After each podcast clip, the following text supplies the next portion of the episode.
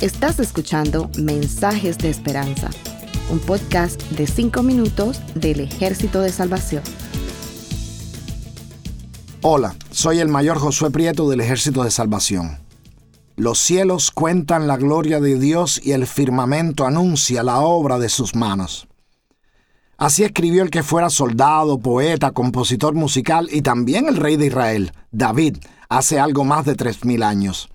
Muchos dudan de que tal declaración tenga vigencia hoy, mientras otros, cuando la leen y la oyen, dicen amén, que significa así es.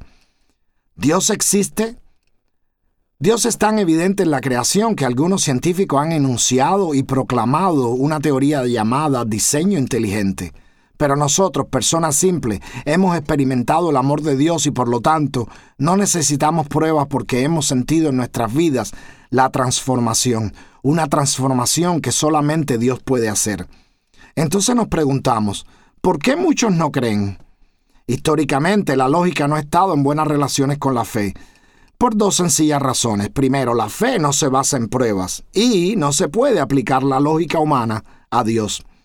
Porque Él no se rige por las leyes físicas, Él no está limitado por el tiempo y no está limitado por el espacio. Los incrédulos, al tratar de aplicar la lógica humana a Dios, sencillamente no lo pueden explicar. La imposibilidad de explicar a Dios ha creado la falsa idea de que la ciencia y la fe cristiana son contradictorias. En efecto, la ciencia nunca podrá probar que Dios existe o que no existe, porque la ciencia investiga procesos naturales, no a Dios. Dios es espíritu. Pero en muchos otros aspectos, la ciencia y la fe pueden trabajar juntas. De hecho, hay un mutuo beneficio entre la fe y la metodología científica.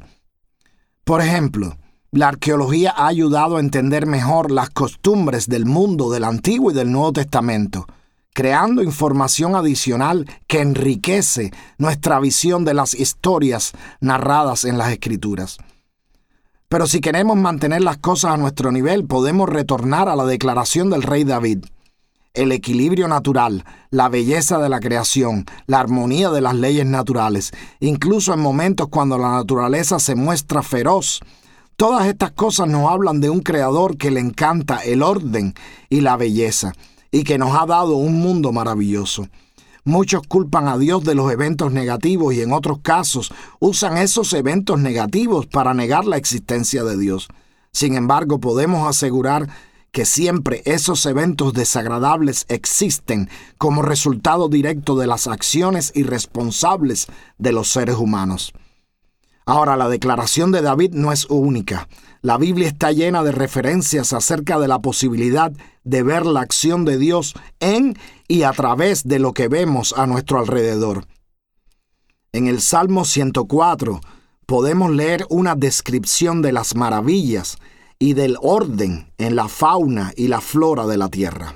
En el medio del Salmo, precisamente en el versículo 25, leemos, Cuán numerosas son tus obras, oh Señor, a todas las hiciste con sabiduría, la tierra está llena de tus criaturas. El profeta Isaías incluye una especial alabanza al Creador en los versículos 12 al 26 del capítulo 40, y son un canto a la supremacía divina. Y el versículo 26 es la perfecta conclusión. Levanten en alto sus ojos y miren quién ha creado estas cosas.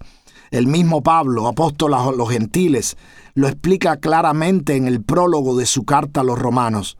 Dice en los versículos 19 y 20 del primer capítulo, porque lo que de Dios se conoce es evidente entre ellos, pues Dios hizo que fuese evidente. Porque lo invisible de Él, su eterno poder y deidad se deja ver desde la creación del mundo, siendo entendido en las cosas creadas, de modo que no tienen excusa. Un amigo mío, quien es obstinadamente ateo, en la época en que ambos estábamos en la universidad, durante un viaje de campo, me cuestionó la existencia de Dios usando la expresión ¿Dónde está Dios? Recuerdo como si hubiera sido ayer. Después de varios días explorando y estudiando la naturaleza del norte del país, estábamos realmente cansados. El último día y regresando a casa, el profesor a cargo decidió pasar la tarde y la noche en un balneario. Después de habernos refrescado con un baño en la playa preciosa de arenas blancas y un mar transparente como cristal, nos enfrascamos en una de esas maravillosas conversaciones que solo son posibles entre verdaderos amigos. No perdí la oportunidad de testificar de Dios y ahí fue que mi amigo me preguntó, ¿dónde está Dios? ¿Que dónde está Dios? le respondí en forma burlona y añadí, mira a tu alrededor, hay huellas donde quiera que mires. A través de esa y de muchas otras experiencias, he descubierto que si rechazamos a los incrédulos, no le estamos dando la oportunidad de ver lo que ya nosotros hemos visto con los ojos de la fe. Sabemos que el camino de la fe es difícil porque no se basa en lo que vemos, sino en lo que esperamos. Debemos ser pacientes para con estos que todavía no han podido ver la gloria de Dios en las maravillas de la creación. Para esos que todavía no creen, no tengo palabras de rechazos, ni palabras ofensivas y espero que ustedes, estimado oyente, tampoco las tengan. Solo tengo ese enorme deseo de decirles lo que le dije a mi amigo. Mira a tu alrededor, hay huellas de la magnificencia, de la misericordia y del amor de Dios en todas partes. Yo sé que es bien difícil y que la vida es bien ocupada, y los momentos de descanso son bien breves, pero tenemos que dedicarle un tiempo a esos que suelen hacer esas preguntas incómodas como ¿Dónde está Dios? o Dios existe.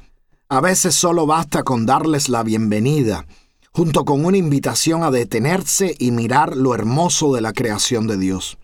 Viene a mi memoria un coro, y quisiera dejarle la letra como conclusión de nuestro episodio.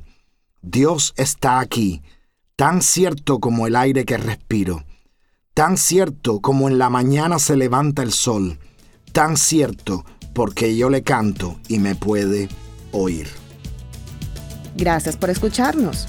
Para conocer más sobre nuestros programas, por favor visita salvationarmysoundcast.org. Dios te bendiga.